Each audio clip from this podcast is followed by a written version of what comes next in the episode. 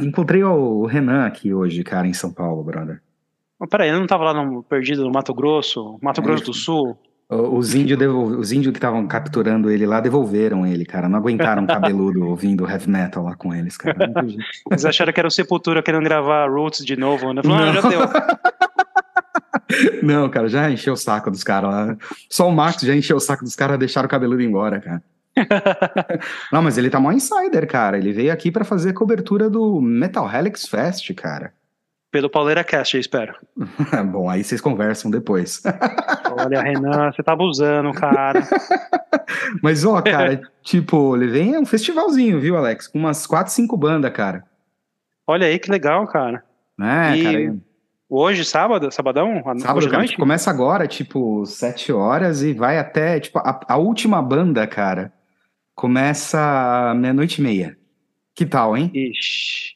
Cara, eu já tô cansado de sentar nessa cadeira e gravar um podcast com você esse horário, nove e meia da noite. Imagina ir no show esse horário aí. ah, né? E, tipo, lembro de dez anos atrás, né, cara? A gente definindo.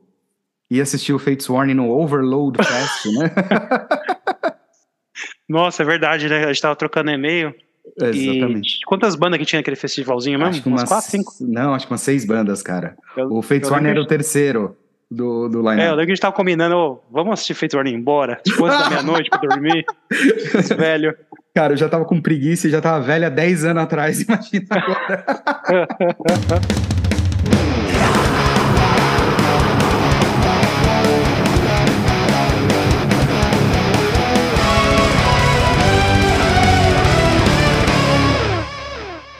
6h33 da tarde, Alex, um sábado, 19 de novembro, aqui em São Paulo. E aí, meu caro? 9h34 aqui, acabou de girar o relógio aqui. Mesmo dia, não, não, não, não passei da meia-noite. Muito bom, cara. Este, este, este é um episódio pré-Copa do Mundo, cara. A Copa do Mundo começa amanhã com um clássico, hein? Eu só tô lembrando disso porque você me lembrou, cara. Eu tava esquecendo já. Aqui vai oh. ser 4 horas primeiro jogo, acho que é Qatar Equador, né? Olha que clássico, né? e aí, ó, já tá, tá gra... saindo, já, já, tá saindo escândalo por aí falando que o Qatar tá querendo é, como é que é? é Pagar jogou propina. Um, é, jogou tipo uma, é, agora, agora é mala branca que fala. Ah, então jogou uma mala Sim. branca no, no, no Equador para os caras perderem, cara. Você acha que é possível? Ó, vamos, vamos, dar uma, vamos dar uma palpitada. Estamos gravando há um mês antes da final da Copa, hein? Boa. Quem é o campeão? Quero acreditar que vai ser o Brasil, cara. Pois é. Eu acho cara. que tem chance, hein? Tem grandes chances. Eu também acho, cara, mas aqui no meu bolão eu coloquei a Argentina, cara. Eu acho que o final vai ser Brasil e Argentina também. Mas acho que vai dar Brasil. Puta, eu acho que não dá, cara. Acho que não chega na final. Em algum momento eles se cruzam antes, cara. Eu, eu quero dar essa opinião. Vamos esperar um pouquinho. Eu quero dar essa opinião depois que eu ver aquele povo que ficou, que acertou a final da, da Copa da Rússia, manja. Polvo Pou. Ele mesmo, lá na Inglaterra. Era, né? não, era da Copa do. Era da Copa da África do Sul, cara, em 2010. Ele, ah, tipo, é verdade, num nossa. aquário, ele movia. Vamos ver qual que vai ser o bicho desse ano aí que vai ficar fazendo essas. É, como fala? É, Previsões. qual o nome? Previsões. Boa. E aí eu vou, vou, tentar dar minha opinião depois. Cara, que, falando em Copa do Mundo e Heavy Metal, tinha um, um, assunto aí que é aquela banda Miraf, né? O Myraf, não sei como Exatamente. fala. Exatamente ia tocar na abertura, alguma coisa assim, ou não, um dos fans fest lá, não sei o que, da vida lá. Pois é, cara. É, eles estavam até com um show marcado Tunísia, aqui né? no Brasil, né? Tunísia. Eles é, olha aí. Eles estavam com um show marcado aqui no Brasil e desmarcaram, cara. Não sei exatamente o motivo e tal. Ah. Mas eles iam boa, tocar cara. na banda boa, cara. Interessante. Tem um CD deles. É um CD bem legal. Muito bom, cara. E se a Copa do Mundo fosse de heavy metal, qual seria o país campeão, hein, meu cara? Eu tenho um caminho ah, Onde que eu vi isso esses dias? No Pod Rock. Ah, um abraço pro, pro um abraço pro, pro Pim e pro Neto. Eles estão fazendo a Copa do Mundo Rock and Roll no. Ah, sabia que isso em algum lugar, olha aí. Ah, isso aí, cara. Mas se, a, se fosse uma Copa do Mundo de Heavy Metal, para mim o campeão sempre seria a Suécia, meu cara. Eu ia falar isso, a Suécia nem na Copa tá, né? Nem na Copa tá, cara. Cara, eu acho que. Eu vou puxar o saco do Renan. Acho que seria o Brasil de novo. Porque o Brasil tá, tá com. Tem o, Twilight Aura, e a gente vai falar disso aí, né? Tem muito outras bandas bom. boas aí. Muito, e, os, e, as bandas que o Renan vai ver hoje no festival. Muito bom. É isso aí. Bom gancho pra gente falar deste episódio, episódio 11. Cara, novembro já, hein? Episódio novembro. 11 da, te, da terceira temporada do Pauleira Cast. Olha aí. 32 episódio, se não me falha a memória, hein, cara? Você acredita que a gente iria tão longe? Cara, achei que a gente só ia fazer o piloto e falar, tá bom. Mas é, a gente é teimoso, né, cara? Bom, a gente ganhou muitos inscritos, muitos likes, então a gente resolveu continuar, né? Excelente. É só tá faltando ganhar dinheiro agora, né? Ah, isso aí é só consequência. Depois a fama, dinheiro. Boa, cara. É, tipo, como é que é aquele episódio do pica-pau, né? Mansões, iates. boa, boa. Cara, então a gente tem um convidado ilustre, representante, digno representante do Metal BR, num bate-papo muito legal, cara, no primeiro bloco. Conversamos Olha com aí. o André Bastos, do Twilight Aura. E do Angra Senior, né? E do, é, boa, exatamente. Para quem não está relacionando o nome à figura, o André, André Bastos, a.k.a. André Linhares, foi, foi um dos primeiros guitarristas do Angra, na formação Angra Senior, né? Até antes Sim. mesmo do André entrar na banda, se não me engano, cara. Do outro André, o Matos. Enfim. É verdade, né? Legal. Bateu um papo muito legal com ele, viu, Alex? O cara é muito gente boa, viu, mano? Ah, que legal. Eu perdi isso daí, mas legal que você, você e o Renan conseguiram falar com ele. Muito, um papo muito legal, cara. A gente falou do começo da estrada rock and roll do André, uh, não só na predile nas bandas prediletas, mas na formação das bandas que ele passou, que, pra, pelas quais ele passou. Ah. E também a gente conversou muito a respeito do Twilight Aura, ah, é a banda do André, que, enfim, depois de quase 30 anos, conseguiu lançar o primeiro play. Muito legal, Recheado cara. de convidado, né? Rapaz, é quase uma vantagem né? de tanta gente, de tanta gente BR. boa. Muito legal. Papo excelente com o André. Fica aqui já o agradecimento. A gente gravou na semana passada, aí o Renan. E espero que todo mundo curta. Foi uma conversa muito, muito boa no nosso primeiro bloco. Show. Esse ano a gente teve só essa entrevista com o músico teve mais um? Não lembro. Ah, teve não, cara, a gente falou Alex com, Staropoli. Staropoli, cara. Um episódio of Fire, é verdade. É, isso aí, cara. Você perguntou pro, pro André se ele tá pensando em fundar um Twilight Hour of Fire também? não. É. boa. Deixa pra Mas... próxima entrevista. Boa, boa. Então confiram aí a conversa com o André, que foi muito, muito legal no primeiro bloco, como eu disse. No segundo bloco, a gente vai falar de lançamentos como sempre. E a gente termina esse episódio com as colunas, desta vez com o Renan voltando com a Fronteira Metal, com a Bárbara ah. tocando o mapa da mina. E acho que o professor tá fazendo avaliação do, do, do último bimestre, né? Acho que ele não vai a poder. Gente, a gente precisa não. contratar um substituto. Boa. O professor faltou. Aula vaga. Aula vaga. boa, boa. Pauleira Cast, episódio 11 da temporada 2022, no ar. Bora! Renan, eu duvido que lá em junho de 2020, quando a gente lançou o Pauleira Cast, você lançou o Nerd Banger, você, você ia considerar a conversa que a gente vai ter hoje, cara eu sinceramente eu não esperava e você não imagina o quanto eu estou feliz com esse papo que a gente vai ter hoje. Porque temos aqui um convidado mais que ilustre, está conosco André Bastos. Depois o Alex põe o um efeitinho. André, a gente está honrado de ter você aqui com a gente, cara. Poxa, eu agradeço demais o convite. Esse podcast é muito legal. Eu já ouvi, eu acompanho também o, o Renan com o Nerd Banger né, um perfil muito legal. Então, eu estou honrado, muito obrigado pelo convite, estou bem feliz a gente poder ter esse papo aqui hoje. Muito bom, a ideia é a gente bater um papo com o André, falar a respeito da carreira dele, das preferências rock and roll e dedicar, obviamente, um bom tempo para falar do Twilight Aura, a banda que o André faz parte. Mas acho que nosso começo é, é começo de estrada no rock and roll, né, André? Lá nos primórdios do som pesado na tua vida, cara. Como é que o som pesado surgiu na tua estrada e quais, quais as tuas bandas te influenciaram lá no começo que você continua ouvindo até hoje, meu caro?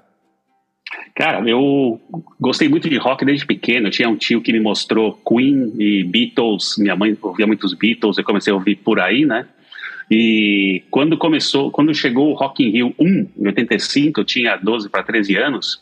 Aí eu fiquei louco pelas bandas que apareceram lá. O John Sykes no White Snake foi mexeu muito com a minha cabeça, me fez querer tocar guitarra. Mas em termos de banda, foi o Scorpions e o Iron Maiden naquele Rock in Rio que realmente me levaram a, a querer fazer isso e querer seguir isso, né? Fiquei muito fã dessas bandas, do Scorpions, muito, muito fã mesmo. Aí minha vida mudou completamente quando apareceu o Halloween, porque ali chegou o estilo que eu achei que era o meu estilo mesmo. Eu gostava demais do Kiss cantando, gostava demais daquelas músicas. No Brasil teve o Viper, né, de cara com o André Matos cantando no Soldiers of Sunrise, já era maravilhoso. A partir daí eu fui seguindo porque realmente é, é o estilo que eu gosto mesmo. Excelente, cara. Acho que é o depoimento número 552 da importância do Rock in Rio 1 na formação hum? uh, da personalidade roqueira de uma boa parte do, do, dos nossos amigos, né? Sem dúvida, sem dúvida. Boa, boa. Cara, e logo surgiram as bandas, né, uh, André? Enfim, todo mundo acaba curtindo o som e vai, e vai tentar fazer um som também, né? Conta um pouquinho pra gente do início da tua carreira, cara, principalmente das tuas bandas pré-Angra. Você tocou no Skyscraper, não foi? Sim, cara, eu tive bandas assim no estilo de rock brasileiro, né, com os nomes assim Metrópole, Aviso Prévio, que era uma coisa forte nos anos 80, né?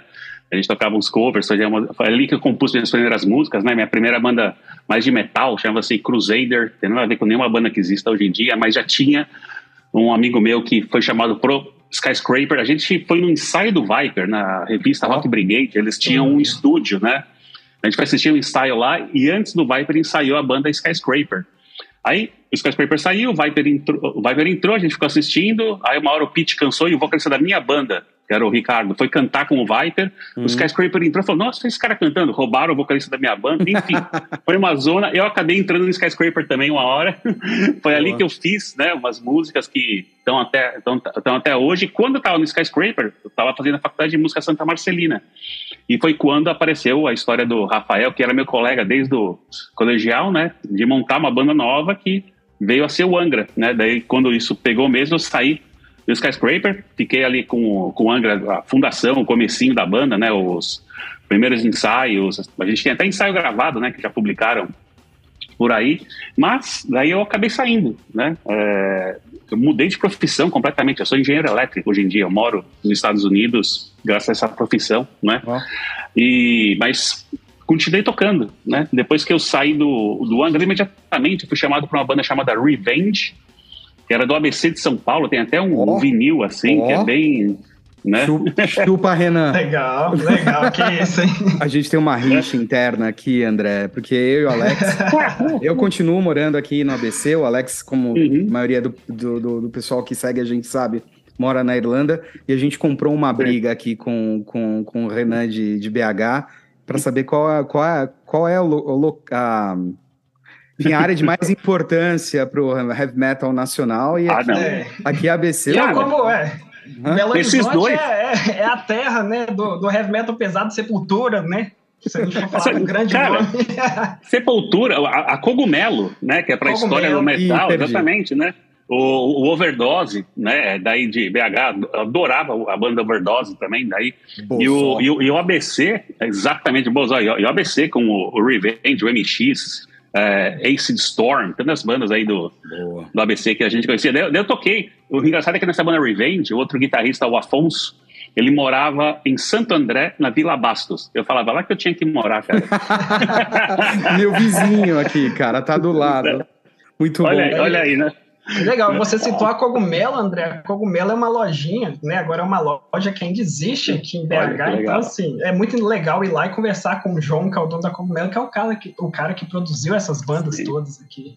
Sim, cara, tem, tá na história do, do metal, cara. Quando sempre que conta a história do metal no Brasil, tem que falar da cogumelo, né? E, e, e, de Minas Gerais, né? No geral, assim. É, eu esqueci também do sarcófago também, muito sarcófago, grande. Tá, né? Veio daí e por aí vai. Aí no Revenge eu conheci o Felipe, baixista, que depois veio a ser da Twilight Aura. Saí do Revenge, é, porque eu estava realmente focado em entrar na faculdade nova que eu ia fazer, né, que era de engenharia. É, pouco depois eu fui, entrei só para substituir um guitarrista por um tempo numa banda chamada Chumps. Foi onde eu toquei com o baterista Cláudio Reis, que é do Twilight Hour agora, né? Nessa banda Chomps, quem tocava é um cara que ele toca hoje na banda Scars, que também ficou bem grande, né? Sim. Ele saiu, eu entrei no lugar dele para substituir por um tempo. Então foi ali que eu toquei com o Felipe e com o Cláudio, que foi o núcleo do que veio a ser o Twilight Hour. Depois que eu entrei na faculdade, já estava bem, que daí veio a ideia de montar uma banda nova, né? É, veio um festival num bar que era em São Paulo, Blackjack, precisavam de uma banda. Eu, eu, juntei o Felipe, o Cláudio, e chamei dois amigos que eram do Skyscraper, que era o Ricardo e o, e o NASA, né? Para pelo menos completar o time. Daquele show, a gente tirou uns covers, cara, muito legal fazer um show tocando cover do Gamma Ray, Halloween, Iron Maiden. E fizemos músicas para aquele show que entraram no CD da, da Twilight Hour. Fizemos Pô, assim legal, em três cara. semanas, né? E tocamos esse, nesse festival, né? E assim nasceu a banda com, na época com o nome Twilight, né? Boa. Boa. Cara, tinha uma cena muito forte ali no Blackjack, né? Vocês meio que batiam ponto lá, né? Todo fim de semana, fazendo shows, revezando e já criando uma, uma base de, de fãs bastante grande daquele período lá do final dos anos, no, dos anos 90 em São Paulo, né? Cara, o Blackjack ele é muito histórico também, porque teve esse nosso período que tinha o Twilight, tinha Wizards, Skyscraper, uhum. Banda Mitrium, que tinha o Edu Falaschi como né? vocalista, uhum. exatamente, né? É, muitas dessas bandas aí, né? Fortes começaram lá. O Dr. Sim fez o primeiro show lá, o Angra fez o primeiro show lá. Isso sem contar que eu assistia o Rafael Bittencourt com o Marco Antunes tocar no Blackjack direto. Uhum. Eu assistia o Luiz Mariucci tocar com o Firebox no Blackjack sempre. Então, você vê os nomes que passavam por lá, né? Então, realmente, o Blackjack foi é bem forte e eu tive depois a minha chance de passar um tempo tocando lá, fazendo a minha, a minha história lá também. Legal, Firebox, ah, legal. cara. Eu lembro da resenha, da, da demo do Firebox na Rock Brigade. Nossa senhora. cara, que demo, cara, que demo aquela. Boa. Legal. Ô, André, você acabou de citar o Wizards, né? E Isso. você acredita que tá existindo assim um revival dessa cena, já que tanto Twilight Aura quanto Wizards lançaram recentemente álbuns novos? E tem mais banda vindo por aí, viu, cara? Oh. Porque se você for pensar que o Wizards passou 12 anos sem lançar nada novo, a gente é amigo, nossa, cara, 30 e poucos anos, né? É, foi muito legal ver o Wizards despontar. Era, era da nossa turma, a banda que venceu, né? É, que conseguiu lançar por conta própria, mérito total deles, assim, né? E, o, e a gente tinha bandas muito boas. O Skyscraper, na nossa turma, a gente achava que ia ser a maior banda dessas, porque realmente, uhum. na época, é que tinha mais fãs, né? Todo mundo adorava. E todos nós passamos. O Christian Passos passou pelo Skyscraper, eu passei pelo oh. Skyscraper. Tem uma turma gigantesca, assim, porque é uma banda fantástica, né? Mesmo o Skyscraper não morreu. Tá aí não. em breve vai lançar, vai, vai lançar coisa também, né?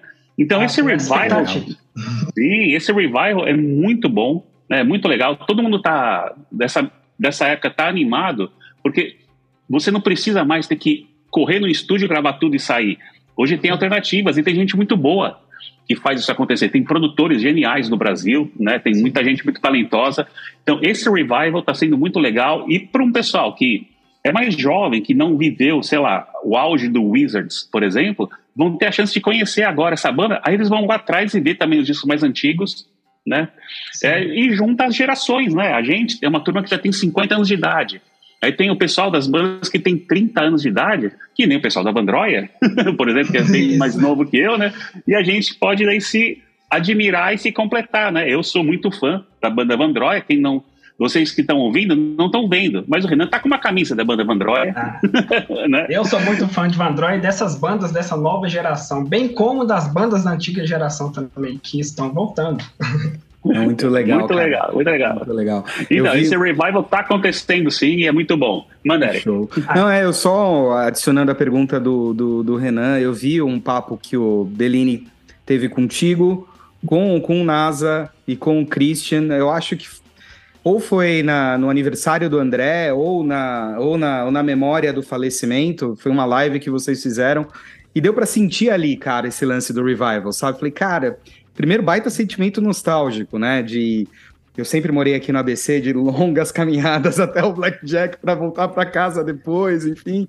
Então, Nossa. cara, foi um, um sentimento muito legal, cara, e uma esperança de ter, de ter, enfim, né, material produzido aí por vocês uh, de Putz, bom, no caso da Twilight, há 30 anos que a gente espera isso. Sim. Manda a próxima, André, manda a próxima, Renan, vamos lá. Isso, a gente está falando dessas bandas clássicas, dessas novas, é, André, e elas. O, o, estilo dessas bandas estão bastante ligados ao Power Metal, né? Que é um dos estilos até que é o meu preferido. E eu vejo que o Twilight Aura se encaixa muito nesse estilo, né, no power metal.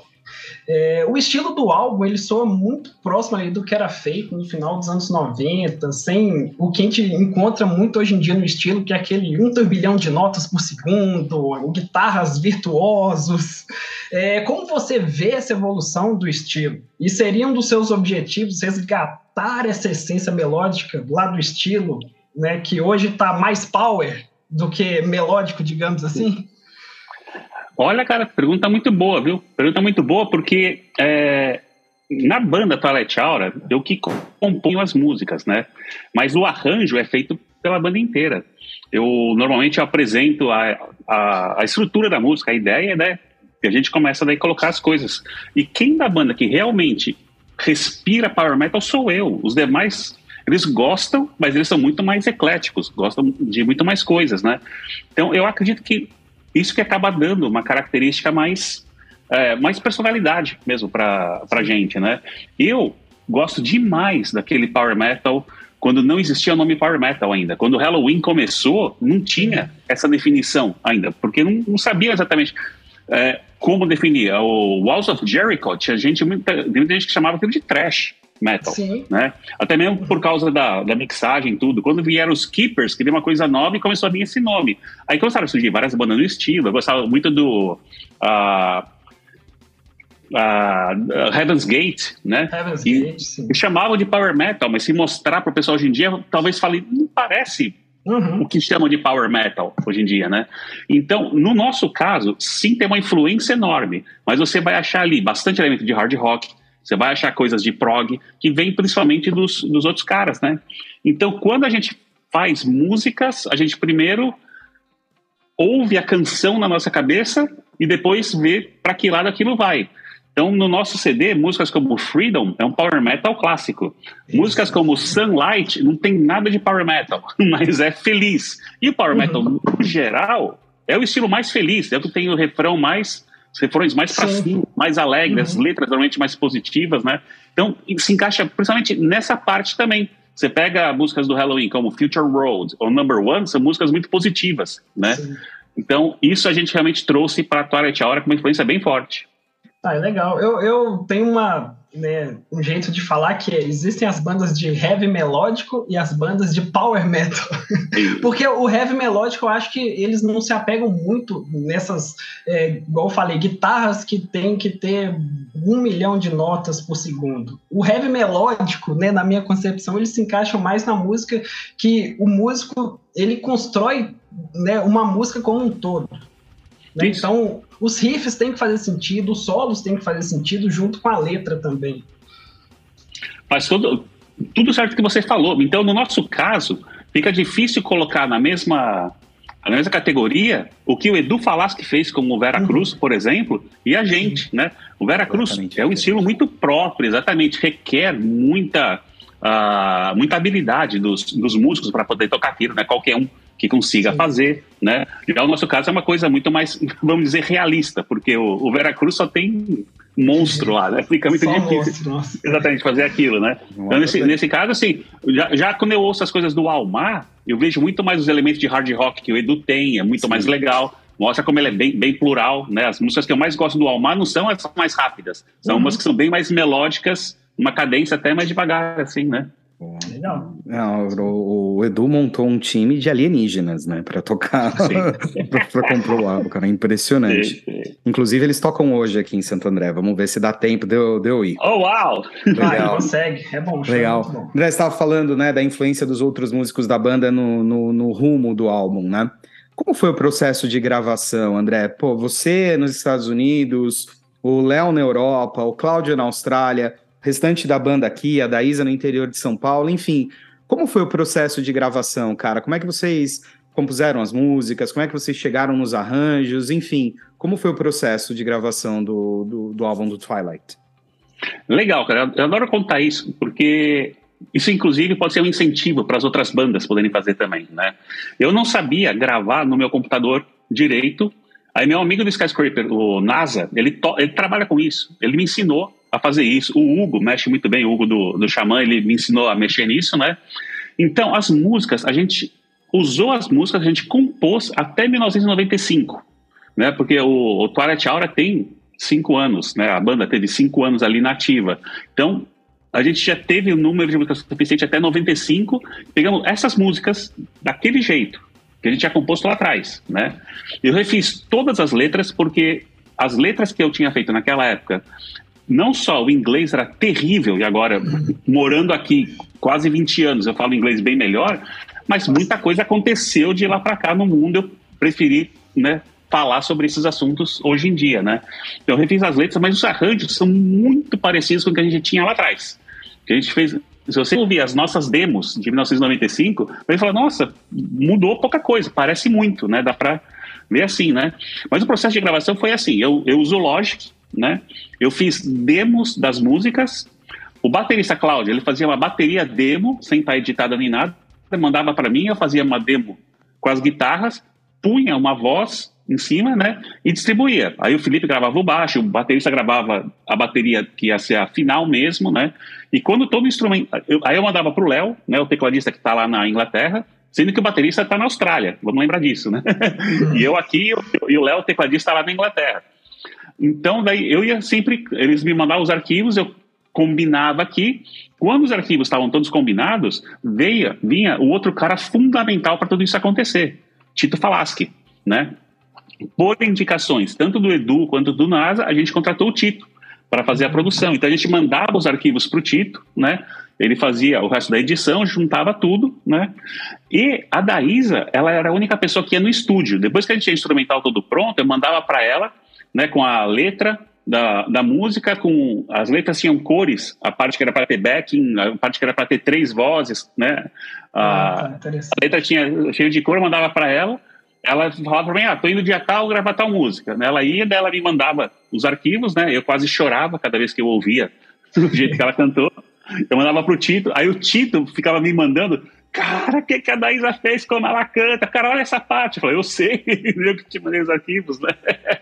Vou te falar a assim, verdade, André, que eu choro até hoje escutando ela cantando. Uhum. ela, que é isso. É. Por é, demais, é, é, demais. Por falar em alienígenas, né? A da Isa e o Isso. Tito. Nossa, exatamente, exatamente. Aí a gente manda os arquivos pro Tito sempre assim, o mais cru possível, sem efeito nenhum. Então as guitarras, por exemplo, eu gravava aqui cheio de efeito, mas tirava tudo e mandava para ele. Aí chegando lá, ele punha os efeitos que ele achava melhor tal, e ficava esse som. Eu adorei o som que ficou no disco, né? Assim foi o processo. Né? Então, Composição, a gente fez as músicas lá atrás. Arranjo, a gente fez quando a gente ensaiava lá atrás. Aí eu chegou aqui, a gente cada um gravava no seu canto, mandava pro Tito e o Tito juntava tudo. Sensacional, Legal. sensacional. Você falou um pouquinho das letras, o Renan tem uma, per uma pergunta sobre as letras das, das músicas e as temáticas, André. Isso, eu ia fazer, André, justamente essa pergunta é, sobre as letras do álbum, se elas já existiam ou se elas foram criadas. Como você já mencionou que elas foram criadas, é, por que, né, de você escolher esses temas é, que de uma certa forma expressam é, uma certa esperança, tenta trazer uma esperança para a gente? No que você se baseou? Qual foi sua inspiração? Legal, legal. Adoro falar das letras, cara, porque é, a gente, quando escreve uma letra, a gente quase que pare um filho, porque para conseguir rimar, achar a palavra certa, achar a métrica, tudo isso é muito difícil, né?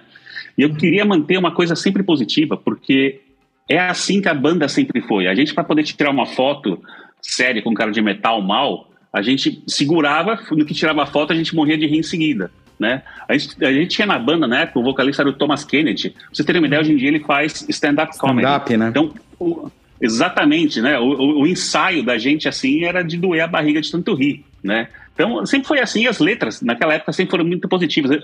Eu, sempre seguia a parte do Halloween, que era uma banda feliz, que fazia uma Sim. letra de heavy metal hamsters. Dificilmente eu ia para uma parte metálica de Black Ned World, you know? Não, não. Eu gostava de ficar feliz, né? Aí quando a gente foi fazer agora as novas uh, essas gravações, eu peguei os temas de algumas específicas e consertei a letra. A música Inner Prison chamava-se Inner Jail. Inner Jail fica errado em inglês, não existe. Né? Inner Prison é uma expressão que faz sentido. Mudei para isso e mudei a letra. Uma, uma letra que fala sobre conversando com pessoas passando por dificuldades, normalmente de depressão. né? Então não é assim para uma pessoa específica, mas são três casos que me inspiraram na letra lá atrás. Eu só corrigi o inglês, né, e a métrica agora. A música Sunlight eu fiz pro Skyscraper lá em 91, né? Então foi antes do Angra uhum. até essa música, né? É uma música Sim. assim, tipo, você acorda vê um dia lindo, olha que legal, fiz uma música para isso, né? Tá. Muito feliz. Mas tem outras que nem a a música Shouting in the Dark, é uma música que a letra a gente está falando sobre os protestos, né? Que vieram depois da, do assassinato do, do, George Floyd. George Floyd, isso eu ia perguntar Exatamente. sobre ela. Que ela, para mim, assim, seria a letra das mais pesadas do álbum entre aspas, porque é, trata de um assunto assim bem sério, né, que aconteceu recentemente. Inclusive tem uns efeitos, né, de George Isso. Floyd no, no, no, final do som, né? Isso, a gente, a gente colocou é, notícias, né, noticiando hum acontecimentos. Então tem até voz é, do repórter falando, né, que o policial ficou lá com o pé, com, a, com, o joelho, né, na cabeça dele e ele gritando, né, eu não consigo respirar. Então a gente, eu, eu não me conformo, eu moro nos Estados Unidos, eu moro num país extremamente complicado com essa questão do racismo, né, não me conformo que isso exista ainda e eu fiz questão de colocar isso no, numa letra de música para que fique ali gravado, né? Então teve essa música, a música Freedom, por exemplo, algumas pessoas já me perguntaram o que, que é ela, numa frase eu indico, né? A frase que eu falo, uh, not fit in a rainbow, uh, not, not fit in a label, because the spectrum of the rainbow has so many uhum. colors than two né? Então, eu ia comentar eu sobre essa letra agora. Boa. Ah, exatamente. A freedom é para deixar a pessoa amar quem ela quiser amar, ser quem ela quiser ser, né? Não, não, quem, quem, quem sou eu para decidir quem você vai amar ou não, né? Então, a uhum. música Freedom, justamente isso. No começo, quando eu fiz essa música lá em 93, era sobre freedom de um pré, de um adolescente virando adulto e sendo uhum. uh, sugado na vida adulta e é quando parece que sumiu a, a sua liberdade. Agora você tem que trabalhar, tem que fazer, tem que fazer aquilo, né? Mas aí quando eu fui reescrever a letra, porque eu já sou um adulto, já passei daquela fase, eu resolvi mudar o foco para essa esse problema que ainda existe muito, principalmente aqui no estado que eu moro. É, eu ia te fazer uma pergunta sobre essa letra justamente por isso, porque eu sei que lá no início dos anos 90, esse assunto né, do, né, do homossexualismo, digamos, ele não era tratado da forma que é tratado hoje em dia. Então foi daí que eu pensei, né? Eu acredito que o André ele tenha readaptado as letras para os Sim. tempos de hoje. Né? E todas elas você escreveu, você escreveu 100% ou você comentou alguma coisa com alguém da banda? Ah, boa. Na verdade foi assim, eu escrevi as letras, né? O, o Cláudio e o Felipe. O Cláudio fala inglês muito bem, né? Que ele mora Sim. na Austrália, né? Ele deu algumas sugestões de melhora aqui e ali, né? É, o Felipe também, quando ele achava alguma coisa que podia melhorar, ele falava também. E o, a única letra que foi mudada completamente foi a da música chamada Prayer. A música Prayer, eu chamei o Rafa para cantar, o Rafa Bittencourt, né? Uhum. Aí o Rafa virou assim: então, eu vou, vou cantar assim, posso fazer umas mudancinhas? Ele mudou metade da letra, né? Aí, aí então até coloquei ele como coautor, né? Então, mais uma vez, uma música criada por André e Rafael, Rafael e André, né? Então, tem mais uma lá, né? Então, a, a prayer foi essa. Mas eu tive muita ajuda uhum. de um cara, de um amigo meu aqui dos Estados Unidos chamado Tim, que ele gosta muito do estilo e ele escreve muito bem. Inclusive, ele escreve roteiros para videogames, tudo. Aí eu passava a letra por ele e ele fazia não só uma revisão do inglês, ele fazia uma revisão assim, tipo, de alguém que conhece o estilo e quer ouvir alguma coisa naquele estilo, não sei se essa frase ou esta frase cai melhor, né? Então, o time ele é um cara que me ajudou em todas as letras, sem exceção. Ele ajudou a melhorar bem elas. Boa. ok. Boa. Ainda sobre as letras, a última pergunta sobre as letras é sobre a faixa Twilight, que ela, ela contém vários easter eggs né, conferências de bandas ali do cenário brasileiro, como o próprio Angra, Sim. já logo ali no início da música. Você poderia Sim. falar um pouco mais sobre essas referências e quais são essas bandas homenageadas? Cara, essa música tem, tem ela conta a nossa história, ela conta a história, uhum. né, do, do, da, da Twilight Aura. Então, os primeiros versos começam com uh, Some Loss of Life Under Skyscraper's Light, Where Frogs Fly and Great Singers Die. Quando eu estava na banda Skyscraper, a gente tinha três músicas: Some Laws of Life, Great Dead Singers and Captain Frog, que vocês ainda vão ah. conhecer, que era o Frog que voava, né? Era, eu fiquei me perguntando sobre esse Frog, o que que seria que eu não achei referência. né? Captain Frog era uma música divertidíssima do Skyscraper. Tem um vídeo, eles vão lançar em breve, né? Então, né? Então, eu fiz muito dessas. Eu peguei essas músicas e juntei. No Angra, quando, quando a. Para fazer a, a, parte do Angra, né? Eu coloquei a. Uh, frustrating the angels, hearing them cry. Né? Frustrating porque foi uma frustração minha a passagem pelo Angra, né? No, não só para mim, para eles também, né? Eles esperavam que, eu, que, que fosse dar certo, por isso que me chamaram, né? Mas daí eu falei, reinventing a queen in time. Reinventing a Queen é porque a música Queen of the Night chamava-se Rainha em português, numa banda que o Rafael tinha com o Marco Antunes, da qual até o Kiko tocou.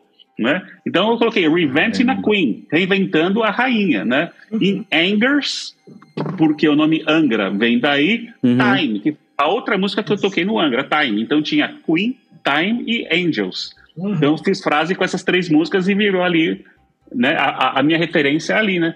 Mas eu coloco da banda Revenge, por onde eu e Felipe passaram, né? A Dreamer's Revenge Comes Alive. Dreamer era a nossa principal música no Revenge, né? Então a Dreamer's Revenge Comes Alive, né? Uh, eu coloco lá na frente também Like a Wizard Took a Caravan Ride. Quem conhece o Wizards deve conhecer a música a, Arabian Caravans, né? Então, Sim. Então vem daí. A banda Henceforth, eu participei da gravação da primeira demo do Henceforth, que era ainda era o Daniel Matos, né? Eu tava lá no estúdio falando, não, grava de novo, grava de novo, né? Então eu peguei a música Runaway, que é, é In the Last Day She Ran Away. Hans é como a gente chamava o Henceforth. Né? In the Last Day era o nome da demo. She Ran Away, porque no refrão ela fala She's a Runaway. Então eu fiz tudo baseado nisso né? Nossa, é, é legal, muita cara. referência. Eu fiquei já viajando nessa letra por muito tempo aqui, estudando, tentando achar todas as referências. E outra coisa que hoje eu estava escutando mais uma vez o álbum que eu não tinha parado para pensar e fui reparar hoje, que o nome da música é Twilight, que é o nome da banda Sim. nos anos 90. Né? Sim, exatamente, exatamente. Então a gente conta essa história, Twilight. Legal, Inclusive, eu coloco na letra da onde vem o nome Twilight. Ah, interessante. Vou dar mais uma estudadinha aqui. É, não, mas é, é difícil achar. Vou dar só uma dica. Existe uma banda chamada Electric Light Orchestra. Uhum. Vai atrás Nossa. dela e procura por uma música chamada Twilight, você vai achar algumas frases que eu usei nessa música também. Pode deixar, fica de para casa. Muito bom. Cara, na, é, na Twilight que você convidou os vocais, né? Da, o primeiro vocal da, da, da, da banda para participar, não é? Isso, isso. Nessa mesa a gente chamou o Thomas, isso. Legal. Cara, queria falar então um pouco dos convidados. A gente estava. A gente fez, a gente fez a lição de casa, né, André? A gente leu todas as entrevistas, assistimos todos os, os, todas as lives, enfim, para a gente poder estar tá aqui contigo hoje. E acho que foi no Imagens Cast, que, no Imagens Cast que você falou que, meu, isso aqui tá virando quase um... um uma vantagem. Uma vantagem, né? A quantidade de, de, de convidados que você teve. Gente que teve história na banda, o, o, o Rafael, que, que participou e gravou os vocais na Prayer, Conta um pouquinho de como, como, como surgiu né, essa, a participação dessa turma toda, é, como é que vocês fizeram para conseguir ter esse elenco gravando com vocês, cara? É, a gente chamou praticamente todo mundo que passou pela banda, em algum momento a gente chamou, né? Pra, nem que fosse gravar um solo, gravar uma parte vocal. O Thomas Kennedy estava passando por uma fase bem complicada durante a pandemia com a família dele, né? Senão ele teria gravado mais partes, né? A gente conseguiu pelo menos um pedacinho dele gravando ali, né? É, o NASA do Skyscraper gravou um solo na Freedom. O Luigi foi um dos primeiros guitarristas do Twilight, gravou o solo na mesma música, né? Então todo o pessoal que passou pela banda, né, gravou alguma coisa lá. O meu colega de Revenge, que era o Afonso, que mora aí em Santo André, ele gravou um solo também na Prayer, né? É, fiz questão que ele participasse também, gosto demais dele. E o e o Luiz Mariucci, né? A gente se aproximou muito nos últimos tempos, assim, né? É, chamei, ele topou participar, muito legal. O Hugo, a gente é muito próximo até hoje também. O Hugo é legal porque ele conhecia bem as músicas desde do nosso tempo de Blackjack, a gente tocou junto muitas vezes, né? Então ele ficou feliz de tocar essas músicas que ele conhecia daqueles tempos, né? Então o Hugo participou, é, foi assim, era o que a gente chama em inglês de no-brainer, né? Seria muito faz, tinha que chamar esses caras, né? Para fazer jus à história que esse pessoal teve com toda a banda, né? Então a gente chamou, eles participaram, né? Mas aí teve umas, umas pessoas que foram interessantes, assim, tipo de chamar. Que foi o Jeff Scott Soto, por exemplo, né? Como que aparece? O que, que, que, tem a ver? Cara, tem tudo a ver, porque o Jeff Scott Soto, metade da banda dele é brasileira, de amigos nossos, né? O vocalista é o BJ, Spectra, que né? cantava no Skyscraper, exatamente, do Spectra, né? E eu acabei conhecendo eles aqui nos Estados Unidos, né? O, o, o Jeff e o resto ah, tá. da banda dele, do, dos gringos também, a gente acabou né, ficando bem, bem amigo. E no que apareceu, a música que ele cantou era a música mais pesada do disco. E eu falei, cara, seria muito legal a voz do Jeff nessa música, porque lembra a banda Soto, que é uma das bandas que ele tem, a banda mais pesada, né? Aí eu mandei para ele e ele falou, tá, tô dentro, gravo sim, né? Daí ele gravou. E também, é, outra participação que para mim é muito importante é do Alessandro Del Vecchio. O Alessandro Del uhum. Vecchio é o cara mais plural do, da música, porque ele escreve mil álbuns por ano, grava todo mundo, é, compõe para todo mundo, né? Ele compôs algumas das músicas que o Michael Kiske cantando ficar mais lindo para o Place Vendôme, né? E foi o Alessandro que compôs porque ele sabe aonde a voz dele encaixa, encaixa. bem. Então, exatamente, o Alessandro é muito bom. Ele é da Frontier e, Records, né? Ele é o, ele é o in-house producer da Frontiers. Ele, ele produz a maioria dos discos da Frontiers. Mas tem outra coisa, eu e Alessandro, nós somos 100% veganos. Na verdade, o Twilight é uma banda quase vegana, porque eu sou, a Daís é vegana, o Rodolfo Elzas é vegano, o baterista é quase vegano. É quase vegano, tá quase lá. É. Não, ele, no churrasco você não vai ver ele encostar na carne. Só que assim, eu não uhum. encosto nunca em nada animal. Ele não uhum. tem essa mesma, né? Uh, mas assim, a banda é quase inteira vegana. E o Alessandro também é. E a gente, eu e o Alessandro, nós dois somos o chão de straight edge. Eu também sou careta total, droga, álcool, nada uhum. disso. Então, a gente tem muitas coisas que a gente é, compartilha. Aí eu fiz uma música que é justamente sobre um tema vegano, é, vegano, né? E virei para ele e falei, cara, se topa cantar essa música? Ele topou na hora, né? Então ficou a Daísa, que também é, eu, né, o Rodolfo, a gente fez todo esse grupo para essa música que é a Limits of Reason, né? Então, essas participações assim foram muito, muito importantes para mim e para o resto da banda, né? Todo mundo adorou. Puta, que legal, cara. Que legal. legal. existe ali uma convergência de ideias, né, que acaba dando certo na hora de, de cantar a música. A música Living is More Than Surviving. Isso. Essa daí é com, com o Jeff, Jeff Scott. Scott. É, aí a próxima que é a, a Limits of Reason, que é que trata desses assuntos veganos. Interessante. Boa. Exatamente, exatamente. Show, show de bola, muito bom. Muito bom. Cara, é, como é que está sendo a repercussão, André? Tanto no Brasil quanto no exterior do álbum, enfim, o que, que você tem colecionado aí de, de palpitagens e, e resenhas do álbum, cara? Olha, cara, eu não sabia o que esperar, para ser bem sincero, porque são músicas feitas 30 anos atrás, quase, né? E sendo lançadas agora, né, em 2022, gravadas durante a pandemia, eu não sabia o que esperar. No que eu comecei a mostrar para amigos, amigos, a grande maioria conhecia aquelas músicas, acharam muito legal que elas estavam é, sendo lançadas, tão bem gravadas, então a, o feedback era sempre positivo do pessoal próximo, né? Mas quando chega, de repente, um cara lá de Santo André, chamado Eric, ou um cara lá de Minas Gerais, chamado Renan, que eu ainda não tinha tido a chance de conhecer, e falam que ouviram as músicas e gostaram, cara, isso para mim não tem preço. Isso para mim é maravilhoso. Então, para mim, a repercussão é muito boa, é muito positiva, porque tem muita gente que agora a gente se conhece devido ao lançamento desse disco. Então, eu conheci muita gente legal, teve muita gente legal que ouviu essas músicas que a gente tinha escrito, né? A gente fez, um, fez vídeos, né, com o Thiago Kiss, que é um, que é um diretor fenomenal, né? O Thiago adorou as músicas, eu não conhecia o Thiago até a gente fazer o, os vídeos, né? E muita gente chegou a gente por causa dos videoclipes também. Então, na minha opinião, ah, fala assim, ah, mas não rendeu nem, sei lá, 100 mil cópias ou disco de ouro. Não. Se eu recebo um relatório de que 15 pessoas fizeram um Shazam numa música nossa, eu falo, olha, alguém ouviu a música, não sabia quem era e quis saber quem era. né? Então, isso para mim já me deixa muito feliz. Então, na minha opinião, está sendo muito legal. A gente fez a parceria com a gravadora Metal Helix, que não é uma gravadora gigante, mas tem nomes muito legais, tem o Wizards, tem o Caravelos, Sim. né? É, a gente fez uma parceria com eles para lançar também.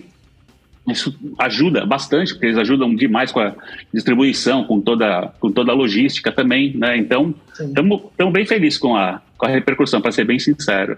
Essa Legal. parceria com a Metal Relics, nós vamos ter agora o Metal Relics Festival. Eles cogitaram em algum momento chamar o Twilight Aura para participar também?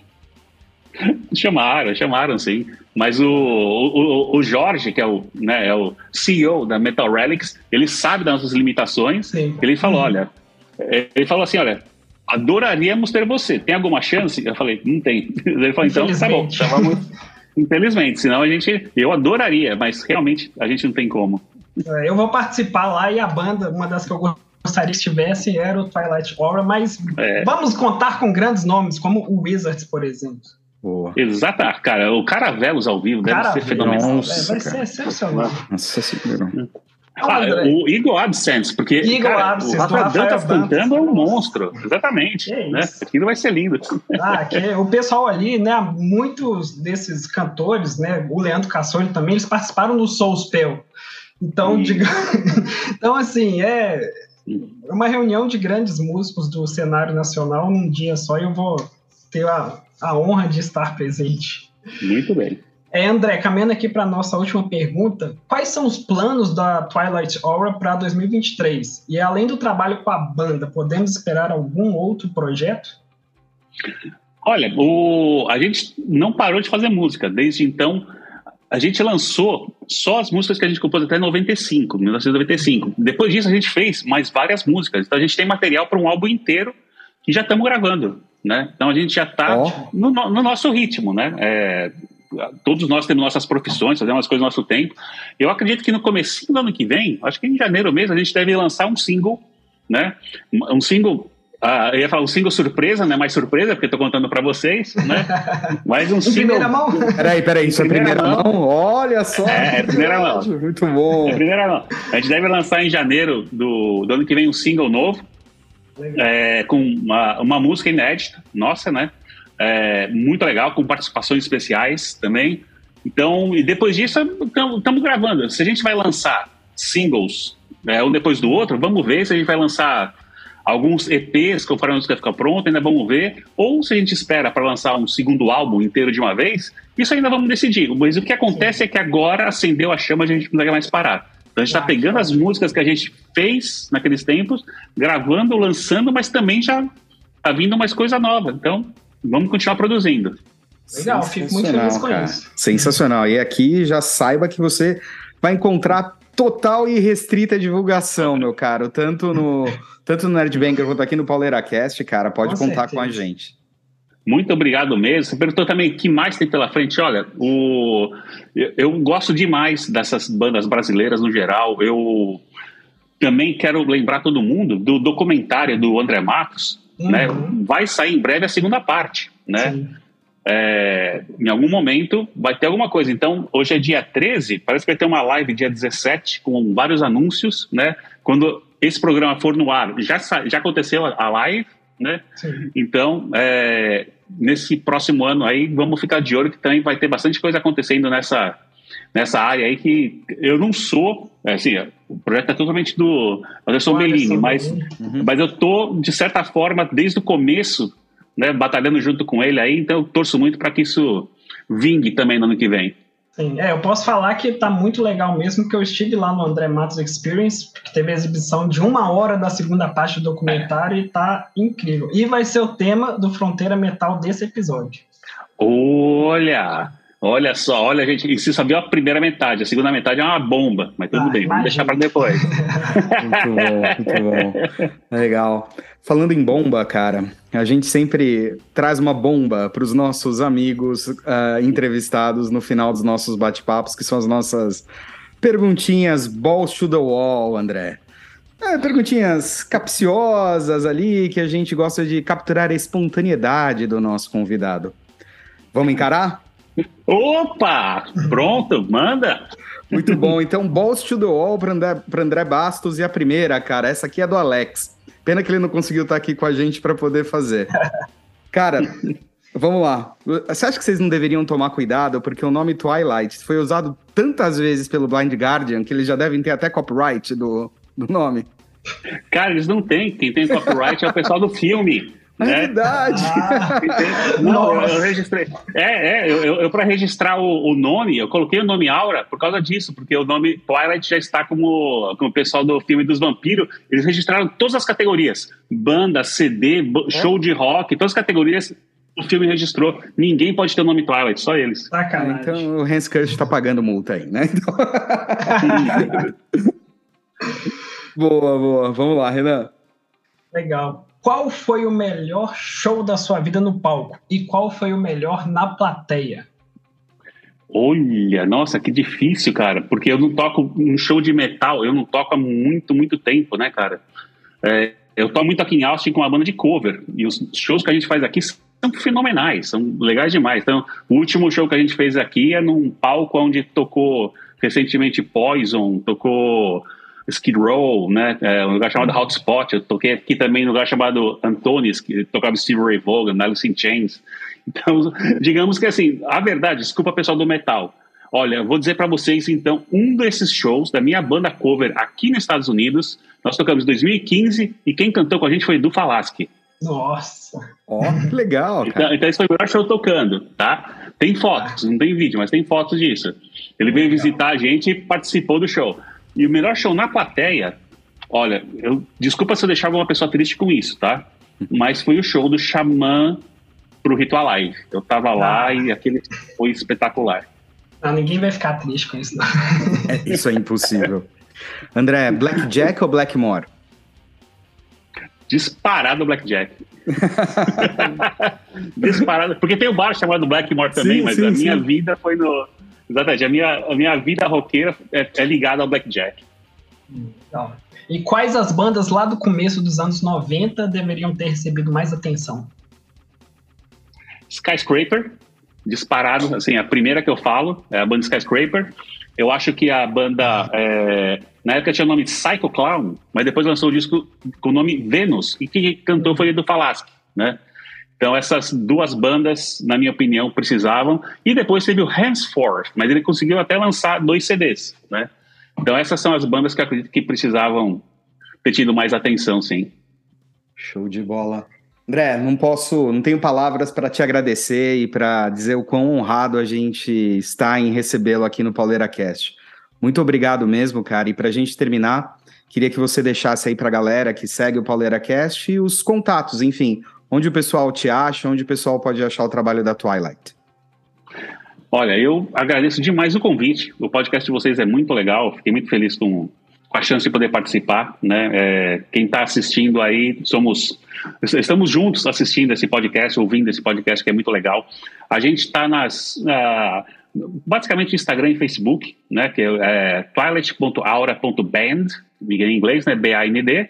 Escreve para a gente que a gente responde todas as mensagens, todas, seja no Facebook, seja no, no Instagram. A gente tem o nosso site também, toiletaura.com, né? Tem o, link para todo mundo. Tem a, as letras de todas as músicas estão lá. Se alguém quiser olhar, tá lá, né?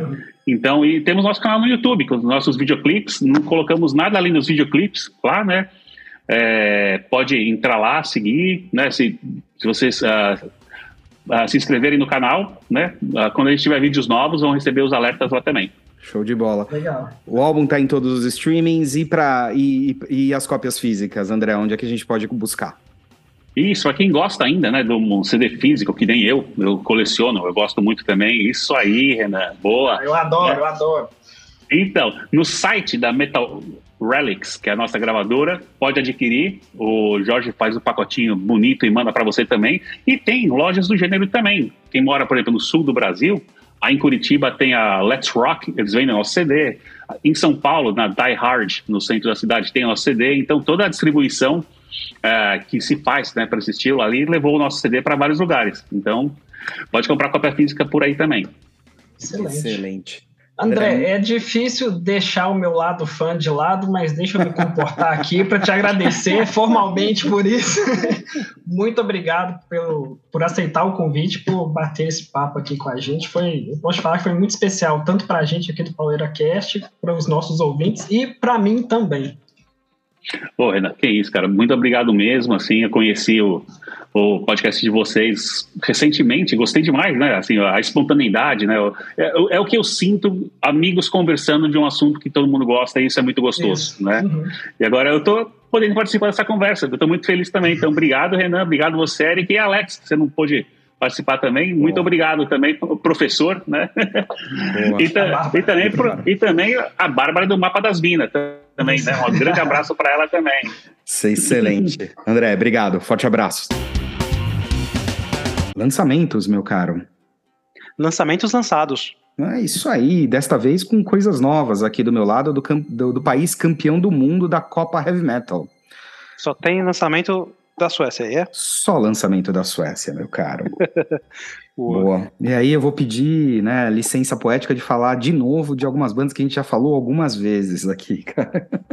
Eu acho que a gente tem que começar a fazer um Cortes Podercast só para as bandas. verdade, cara, verdade. Falaremos, falarei de Soen e também de Catatônia, começando por este último, meu caro. Boa. Vem play novo do Catatônia aí, hein? Tem previsão de lançamento já? Sim, senhor. Play novo do, do Catatonia, Sky Void of Stars. Está previsto para ser lançado pela Nuclear Blast no dia 20 de janeiro de 2023, cara. Catatonia pela Nuclear Blast? Eles estavam. É, pois é, cara. Eles estavam. Era na. Century Media, não era? Ou não? Não sei. Puta, acho que não, cara. Enfim, Olha aí, é, que é pela Nuclear Blast, cara. Interessante. E e o, o, o Play, uh, Sky Void uh, of Stars, teve um primeiro single já lançado agora no final de outubro, chamado Atrium, ou Atrium, enfim. Cara, uh, mais uma vez entregando muito, né, cara? Assim, eu tô bem suspeito para falar de Catatonia, é a minha banda preferida aí dos últimos 10 anos, sem, sem sombra de dúvida, cara e eles continuam é, trazendo coisas muito legais, cada vez menos é, voltado para aquele catatone antigão, abraçando de fato uma. Estão bem mais post-rock do que prog, até eu diria. Exatamente, né? exatamente. Né? É um estilo que você gosta bastante, né? Exatamente, cara. Então, assim, hoje nem mais prog é, eles estão cada vez mais post-rock e abraçando livremente uma um, uma pegada mais pop nas músicas. E aí, bem entre aspas, né? A gente não tá falando de pop bobagem, mas de uma, uma pegada mais. Um pouquinho mais comercial, talvez. Comercial, mais palatável do som dos caras. E este primeiro single, o Atrium, ou Atrium, traz, traz bastante isso, cara. Você já ouviu? Eu ouvi, estava conversando sobre inverno aqui na Irlanda, né? Eu ouvi só uma vez e parei, cara, que é, é as músicas que você tem que estar tá no clima, ela me deixa meio triste. Chega de música tristonha, né? Isso que eu tava te falando, tava ouvindo meu Happy Meal da semana, depois eu comentar meu lançamento, pra Boa. tentar dar uma animada. Boa. Mas lógico, tem qualidade ali, né, cara? Cara, e me é, lembrou... Você tava comentando do, da pegada comercial, me lembrou de um... Hum. Acho, que, acho que foi num disco que eles lançaram, bem legal, hum. com orquestra da hum. Bulgária. Você viu isso daí? Ah, sim, sim, puta, animal. Uma das, uma das chamadas da música, o vocalista, como que é o nome dele mesmo? O Jonas, né? Acho que é o uhum. nome. Jonas. Isso. Ele vai fazer, vai chamar a música, não sei se é My Twin ou Leaders, uhum. alguma dessas uhum. aí. Ele, uhum. agora a gente vai tocar um dos nossos próximos hits. Se é que a gente tem algum. o cara é mesmo reconhece, né, cara? Tipo, eu tenho, eu, eu, eu, eu tô num grupo de fãs do Catatônia no, no, no Facebook, né? E uma ah, vez eles. Três? Não, tem bastante gente, cara. 15. 15? Não, um pouquinho mais que Fates Warner, vai, tá bom.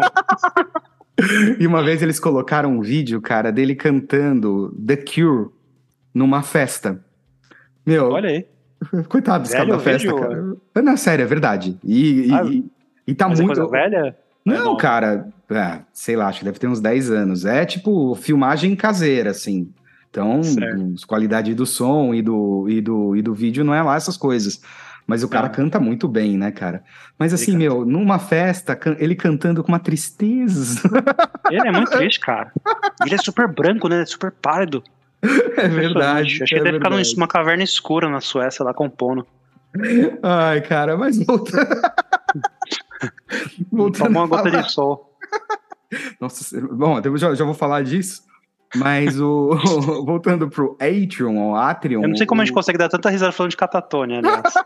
é triste pra cacete os fãs, da banda. Os, os, fãs da banda vão cancelar a gente porque a gente dá risada falando dos É, não pode estar feliz pra falar de Catatônia, tá maluco, cara? Que blasfêmia.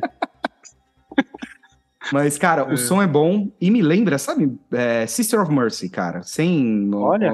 cara, assim, então aquele, aquela pegada mais soturna, pop mais soturna, assim, achei bem legal.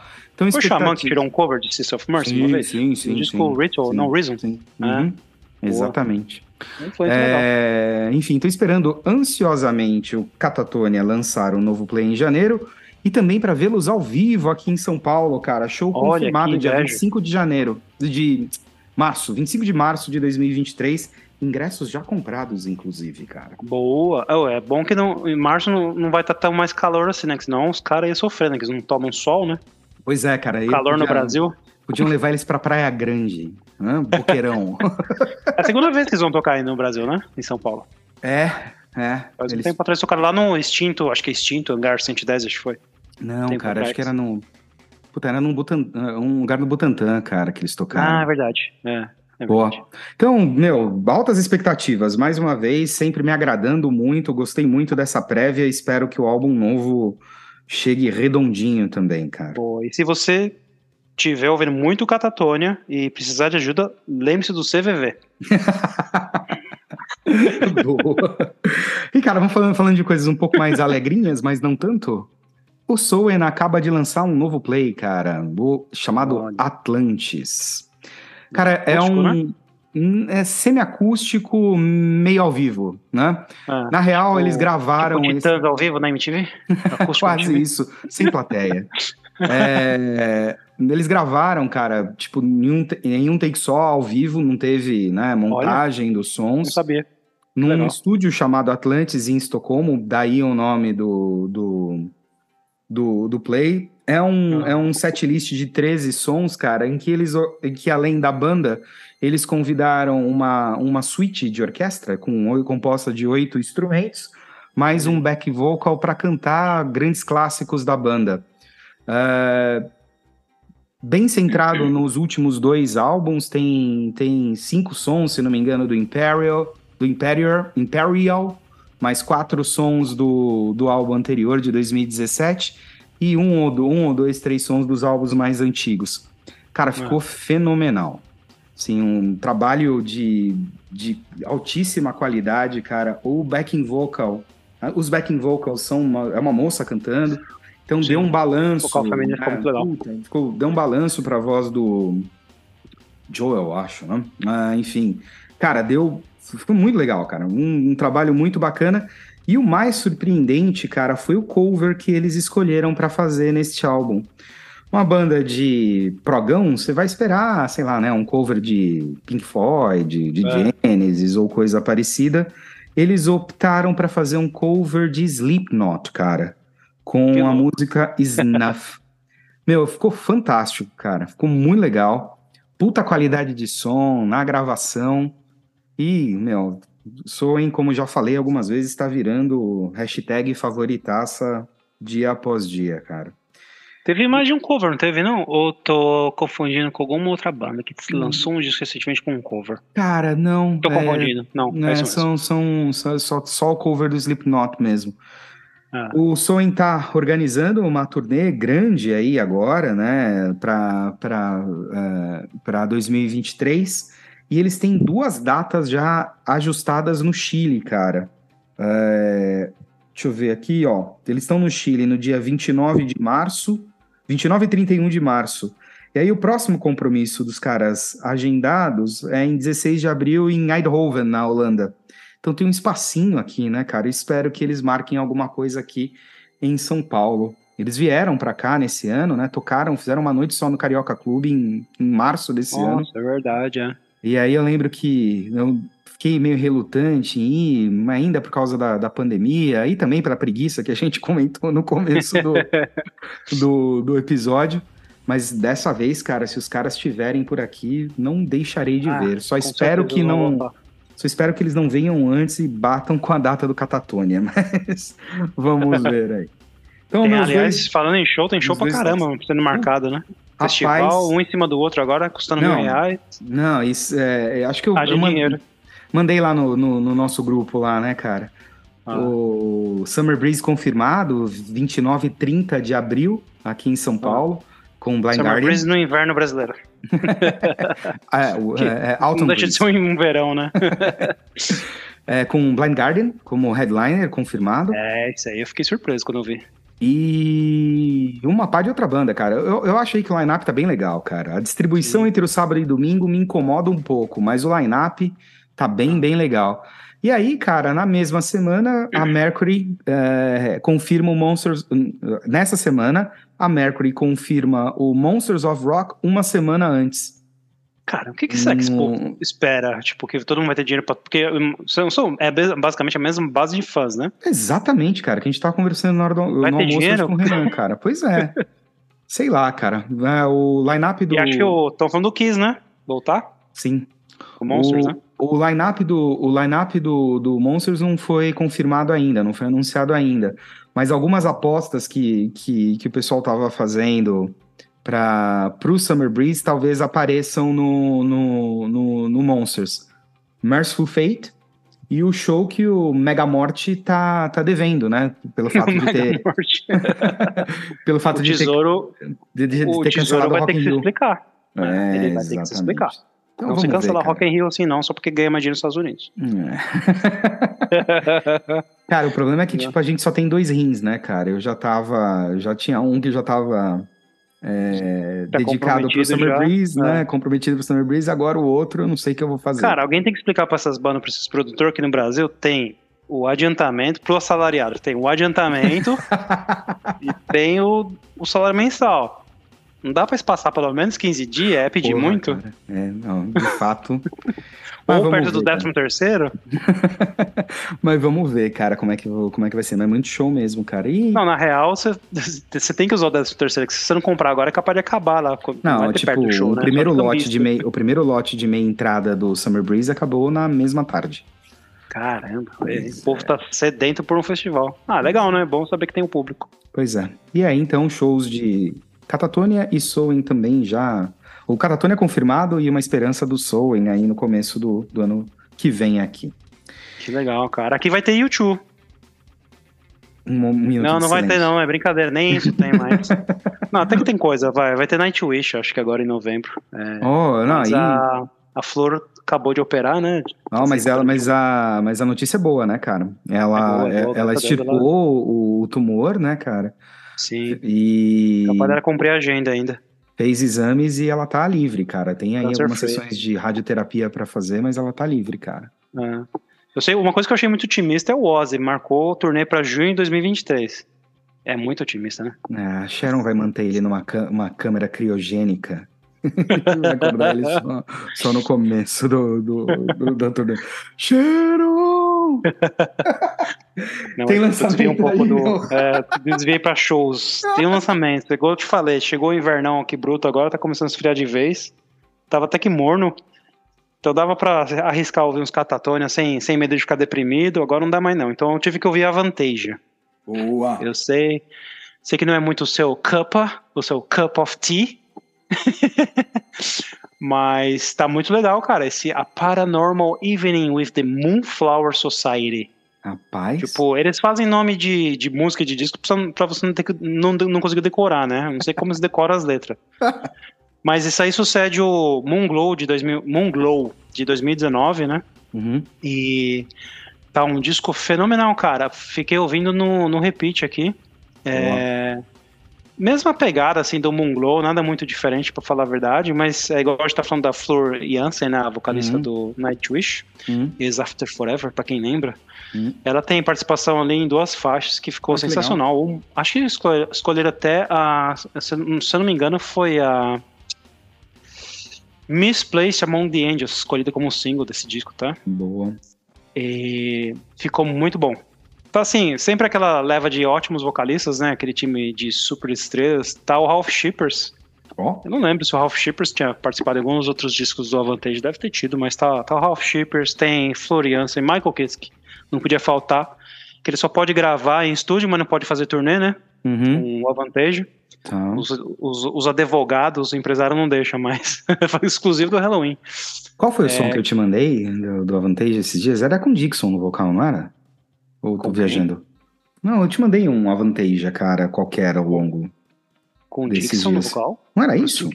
Não, Bruce. Aliás, não, bom ponto, cara, porque Bruce Dixon tá na lista de desejos do Tobias Summit faz um tempo, né? É, que eu te mandei aqui, tô, tô olhando, no, tô olhando no zap quem era o. Não, Eric Martin? Junto.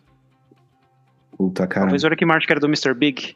Welcome, uh, uh, Welcome to the Shadows é o som que eu te mandei, cara. Eu não sei com quem tá junto. Deixa eu ver aqui enquanto você termina oh. sua resenha. Não vou lembrar de cabeça agora, não, mas o Bruce Dix com certeza nunca participou não do é, Avantage. Não, não viajei, Quem cara. Sabe um ver, dia. Pra você ver como eu conheço pra cacete da banda, né? Tá o espadinha, né? Mas boa, esse, boa. esse, disco aí, eu não sei se ele tá fechando, porque esse, o Avantage ele tem, tipo, vários capítulos, né? Então, é, dividido meio que, tipo, as primeiras foi, foram as metal óperas, né? Os, aqueles uhum. dois primeiros lá que consagrou, né, o Avantage como uma metal ópera bem, bastante sucesso, mais que o Ed Guy hoje em dia, né? Que é, uhum. que é a banda do Tobias, né? Uhum. Que tinha o Bernie nos vocais, né? Que era o nickname do Michael Kiske. Depois veio a Wicked Bernie Trilogy. Ou Ernie? Agora você me perguntou. Ah, é Ernie. É, Ernie, Ernie, Ernie né? Por causa é, do, do Elvis, não era? Você, você que me ensinou isso uma vez. É, isso mesmo. A gente comentou num dos episódios. Exatamente. Depois veio a, a Ghost Light Saga, que foi até mais em 2017. Agora estão nessa pegada de Moonglow. É, tipo, tem sempre uma historinha por trás que, pra ser bem sincero, eu tô ficando velho pra muita coisa de fantasia, já não, não vou atrás saber o que que é. Eu deixo aí pro Renan pesquisar pra gente depois. Boa. Mas, é, musicalmente falando, cara, ah, muito legal, muito gostoso de ouvir, sabe? Aqueles discos impecáveis, assim, produção muito boa. E com certeza um show desse, acho que eles vão tocar, né? Até no Summer Sim, Breeze. Summer Breeze confirmado, cara. Mas é. É, no, no, no, domingo. Não é ah. junto com as outras bandas mais de power, metal e tal. É, se fosse domingo à noite eu não iria não, porque eu estaria cansado. Mas com certeza, é show pra é. arena, mano. Igual já fizeram no Brasil. É, vocês, vocês tocarem em lugares grandes, acho que é um show que vai tem tamanho para isso. Bem legal, são 11 faixas. É difícil pegar uma favorita ali, viu? São todas muito boas, cara. Tem, se você quiser ouvir baladinha, tem uhum. a Paper Plane, que tem a, a, a, voz do Bob Catley, que era do uhum. Magnum, né? Uhum. Banda de hard rock inglesa, muito boa também, por sinal, a voz dele é super, muito boa também. Boa. Aquela amizade dele que começou no disco anterior no Moonglow, o Geoff Tate, né? O ex-Queensryche. Godofredo. Scars, o Godofredo. Tá mais tranquilão agora cantando Power Metal, talvez. Tem o Yorland, lógico, né? O arroz de festa. E eu achei que, na verdade, o Yorland, dessa vez, eu achei que caiu um. Tá caindo um pouco, cara, a, a pegada dele nas músicas, sabe? Sei. É, acho que tá ficando uma voz meio desgastada já, pra falar a verdade, assim.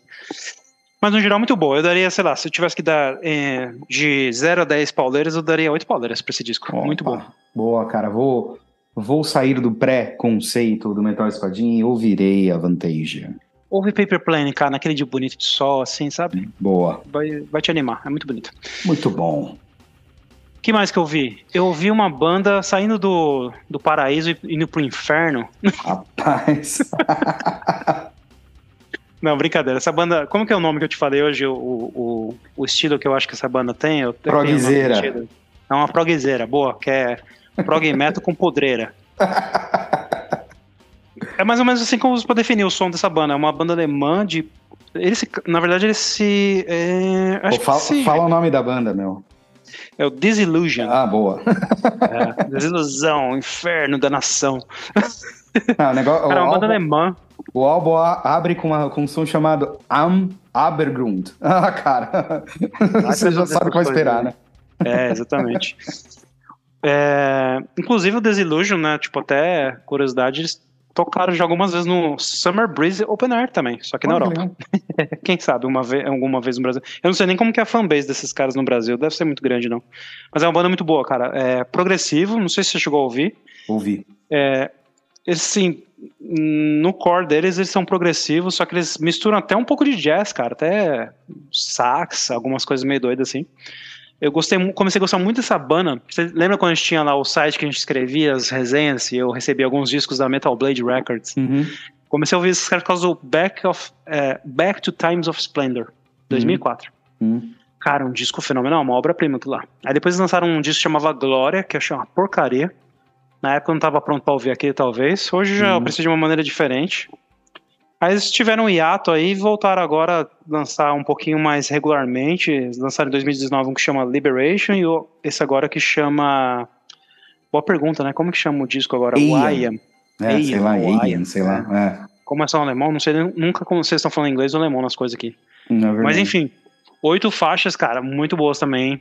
Muito boas. É, gostei muito de A By the Storm, não sei se você chegou a ouvir, acho que, acho que foi essa que eu te mandei. Sim.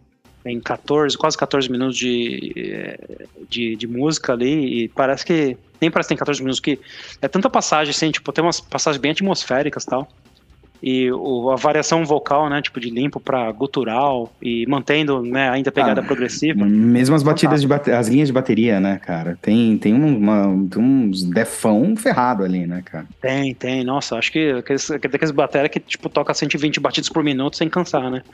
Impressionante. Muito legal. Muito bom, cara. Que álbum sólido. É, andei ouvindo bastante resenhas deles, assim, ultimamente. E, e as críticas estão muito boas para esse disco. Se alguém, tipo, puta, nunca ouvi falar de Disillusion, tô ouvindo falar hoje, pela primeira vez nesse podcast.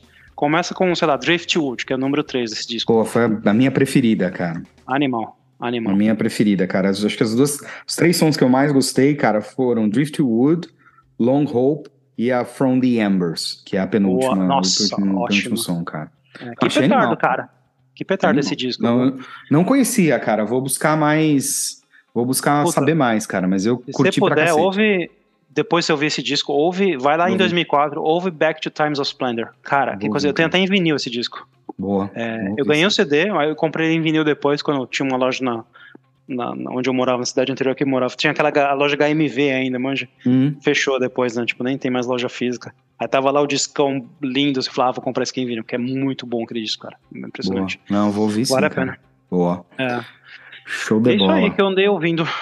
Isso aí, é, boa. Tem lançamento, quer comentar com a gente? Escreve para nós nas redes sociais. Manda uma cartinha. Ou por fax. Não precisa voltar com os italianos, não. Boa.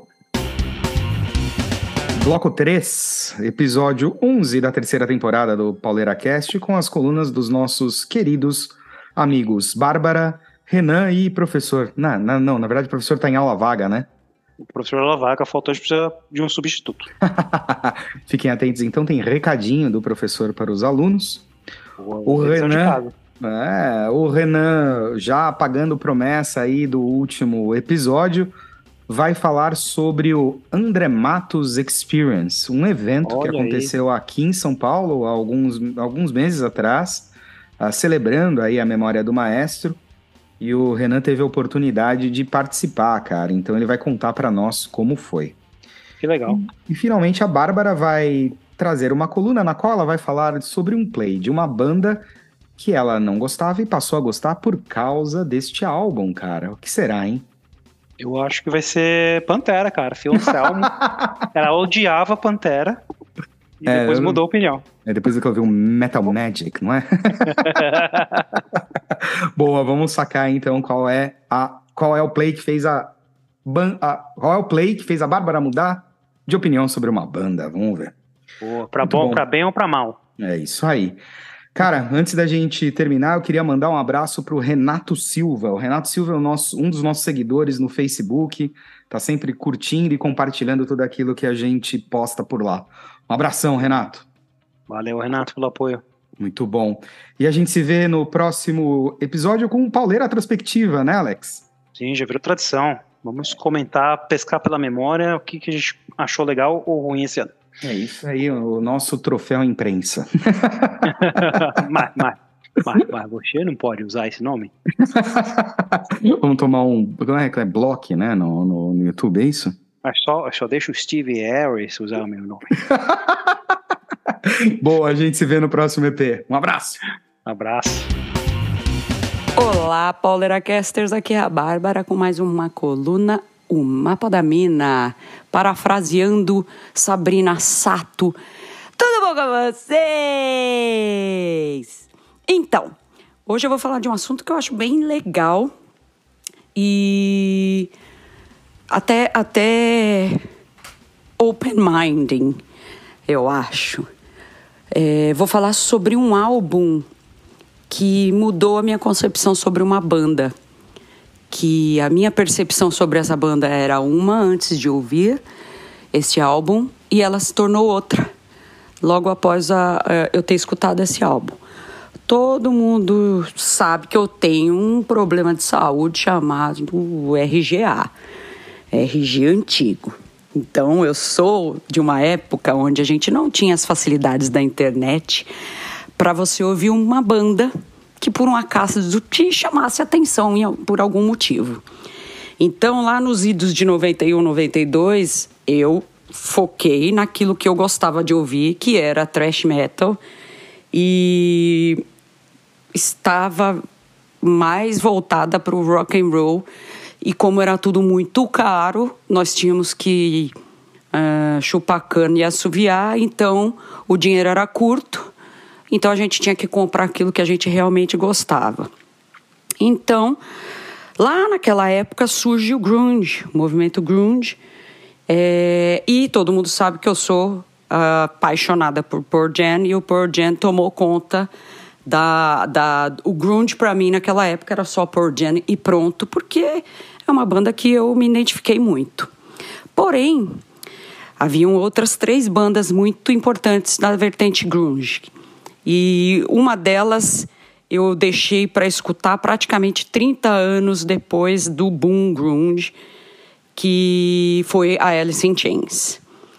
O, na verdade, não é literalmente um álbum que me fez mudar a concepção sobre essa banda.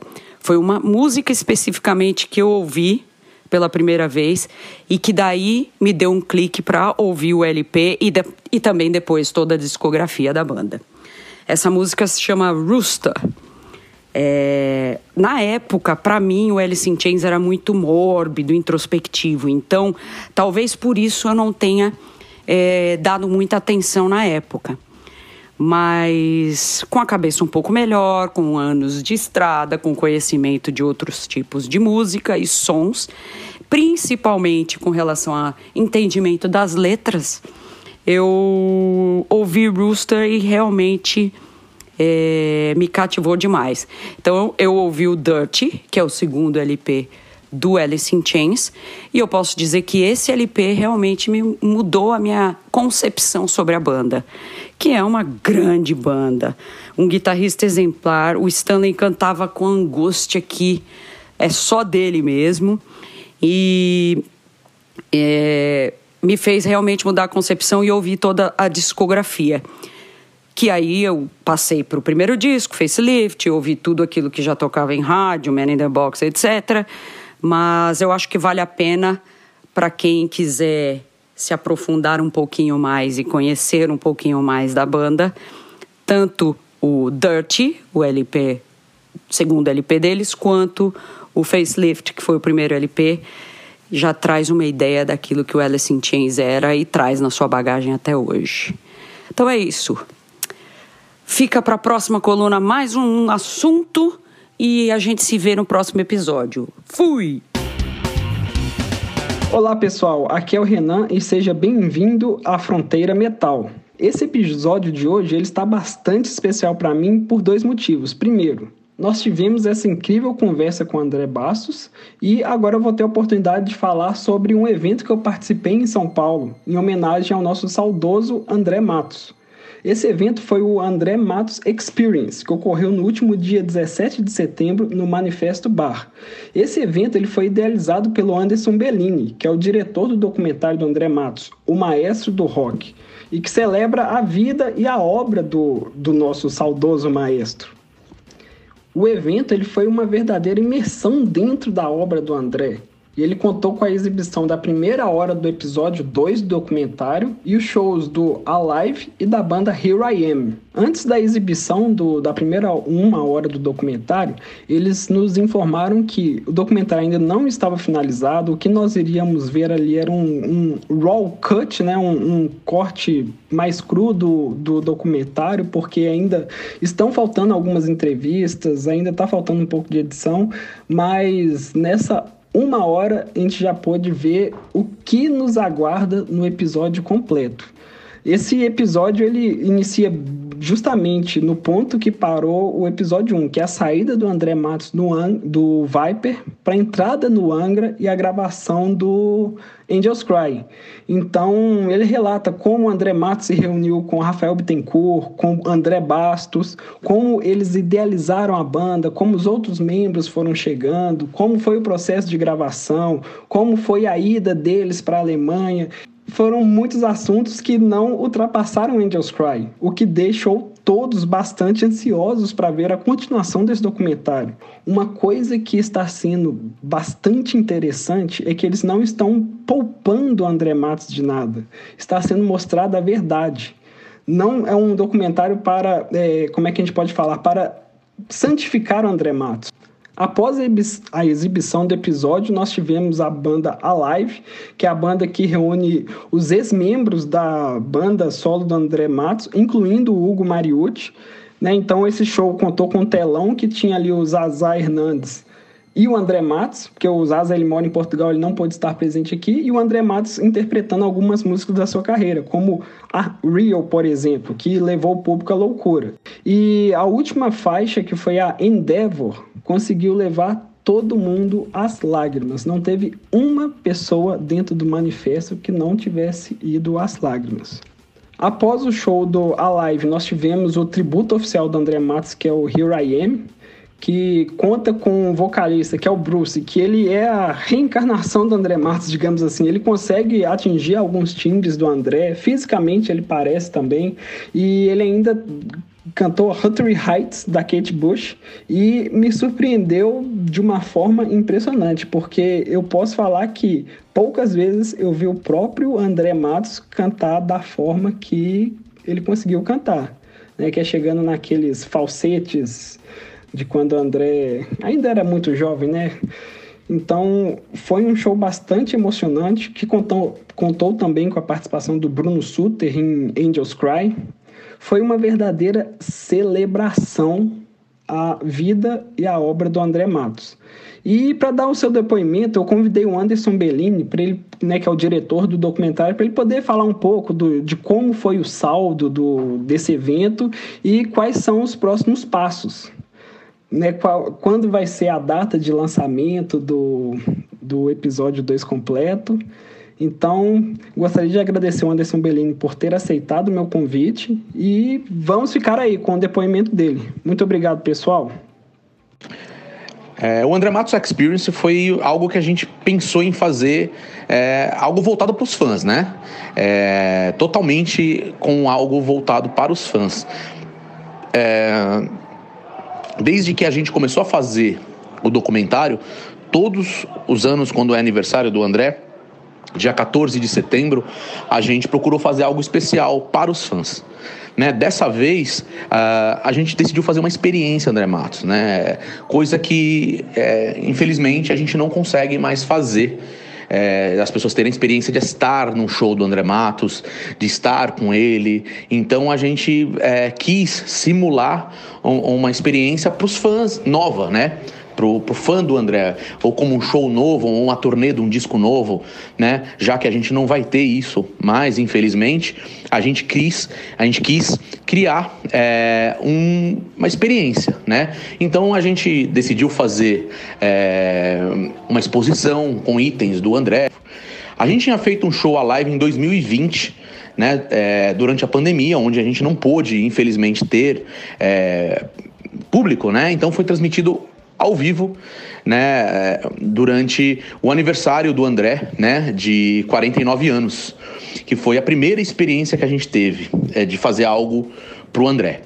E as pessoas pediram muito pra gente que a gente pudesse viajar com esse, com esse show depois da pandemia. As pessoas gostariam de ver aquele show né, ao vivo, né, é, presenciar aquilo ao vivo. Mas pela estrutura e pela, pela, por toda a é, é, produção que exige um show desse, a gente não conseguiu viajar. Então, é, como era um pedido muito dos fãs, a gente resolveu fazer um, um, um um pedaço desse show lá no Experience, que era uma coisa que os fãs pediam muito pra gente. Né? Atrelado a isso, a gente é, exibiu em primeiríssima mão a primeira hora do documentário é, parte 2, que é o que os fãs mais pedem pra gente, é, o episódio 2. Então a gente, em primeiríssima mão, assim, é, sem o, o, filme ter ainda sido passado por finalização, por, por tratamento de cor, tratamento de áudio, a gente é, exibiu né, em, é, em primeira mão para os fãs é, essa primeira hora do documentário. Uh, o saldo do André Matos Experience foi muito positivo, porque a gente viu a emoção das pessoas, né? A família do André esteve presente, também viu a emoção das pessoas, conseguiu captar o carinho, né, que as pessoas têm pelo André. Né, naquele dia especial ali, onde o André estaria fazendo 51 anos.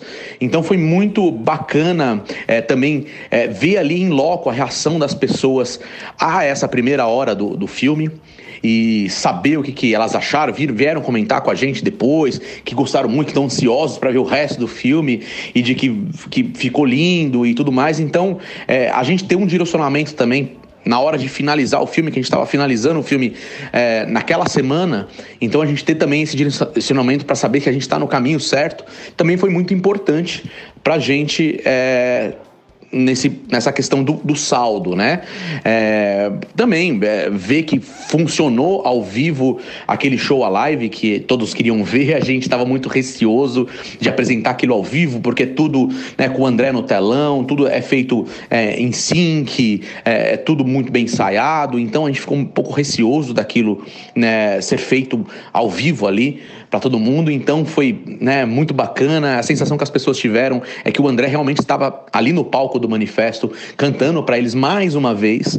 Né, a sensação que a galera tinha que estar num show do André, porque a gente só é, apresentou músicas da carreira solo do André.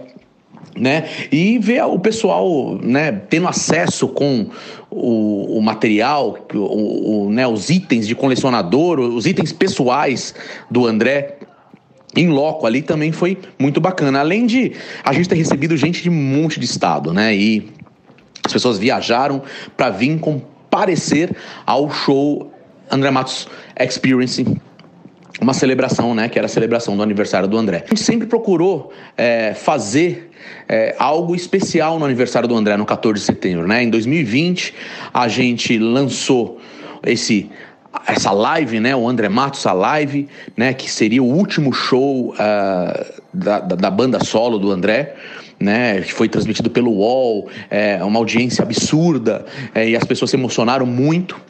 Uh, em 2021 a gente lançou o filme episódio 1 no Teatro Municipal, que era um lugar onde o André amava e infelizmente nunca conseguiu se apresentar, e agora a gente conseguiu apresentar o filme dele, né? A gente subiu por ele ao, ao palco do Teatro Municipal. E em 2022 a gente fez esse show André Matos Experience, né? Onde a gente pôde criar uma experiência para os fãs do André, para as pessoas que gostam do André, pessoas que são fãs, pessoas que admiram o André e aquecer um pouco o coração dessas pessoas que sentem tanta saudade do André, né? Ter uma experiência André Matos, né? Com o nome André Matos, com a família do André Matos presente, com pessoas que já tocaram com o André Matos presente, com amigos, né? E então isso foi muito legal, né? Para a gente ter, manter a chama acesa do nome é, do André, né? Então Agora que venha nosso próximo evento em 2023, dia 14 de setembro de 2023. Vamos ver o que, que o futuro nos, nos reserva aí para fazer algo também muito bonito, sempre com o objetivo de manter viva a chama da carreira do André. É, eu agradeço aí a oportunidade para poder falar do André Matos a live, né? É, Acompanhe a gente nas redes sociais aí, André Matos Doc, você acha a gente no Instagram, no YouTube, no Twitter, no Facebook. Então, nos acompanhem, nos sigam lá. É, estamos sempre colocando novidade. Além disso, a gente tem o clube de membros lá no nosso YouTube, onde a gente oferece é, benefícios, né, e, e, coisas exclusivas, vídeos exclusivos, conteúdo exclusivo para quem é membro. E toda essa verba, toda a verba arrecadada com tudo que, desses eventos que a gente faz é, dos produtos que a gente vende, é, a gente reverte para poder fazer o filme. O filme, lembrando que é feito de forma independente, é, somente com recurso de crowdfunding, de ajuda do público. Né? A gente não tem patrocínio, a gente não tem é, nenhum tipo de incentivo é, do governo. Então, é, é uma forma de, de, nos ajudar acompanhando a gente, curtindo nossos vídeos e participando é, desses eventos. É, também é, é peço para a galera acompanhar aí que a gente estreia o filme é, episódio 2 é, no Summer Breeze, que é um festival é, enorme que está chegando pela primeira vez no Brasil em abril de 2023, né? A gente vai apresentar o primeiro episódio, a gente vai abrir o festival, vai ser a primeira atração do festival no dia 29 de abril de 2023, é, com a presença de alguns convidados ilustres na sessão. É, vai ser a primeira no mundo, né? O primeiro lugar do mundo onde a gente vai exibir é, o episódio 2 completo, finalizado, e logo na sequência a gente deve sair em turnê aí para levar o filme para todos os cantos do Brasil. É, mas a primeirona mesmo vai ser no Summer Breeze, que vai ser muito especial, onde provavelmente teremos a família do André, teremos muitos convidados especiais nessa sessão. É, é o dia, inclusive, que o Bruce Dixon estará é, se apresentando também no mesmo palco que a gente, é, com uma palestra. Então, é, aproveitem e, e, quem puder ir ao Summer Breeze, será um prazer recebê-los. O episódio 2 estreia justamente nesse dia, dia 29 de abril de 2023, é, no Summer Breeze. E logo na sequência a gente deve rodar o Brasil aí apresentando esse filme para todo mundo é lugar. Compareça nas sessões, é, muito provavelmente na maioria das sessões eu estarei presente. E vamos ter uma experiência, André Matos, aí pelo Brasil inteiro assistindo esse filme é, que a gente está fazendo com tanto carinho. Obrigado aí, Renan, pela oportunidade. Obrigado por, por, por, por nos deixar falar um pouquinho sobre o Summer Breeze. Obrigado pela sua presença e aquele abraço. Olá, bem-vindos. Aqui é o professor eu tenho um recado para vocês. Hoje a gente não vai ter a sessão porque a gente está no conselho de classe, analisando o desempenho dos alunos, vendo quem vai ficar de recuperação e estamos também planejando um novo período letivo o que vem aí de novidade, eu posso garantir que vai vir coisa boa e interessante na, na nossa sala. Então, um grande abraço e até a próxima.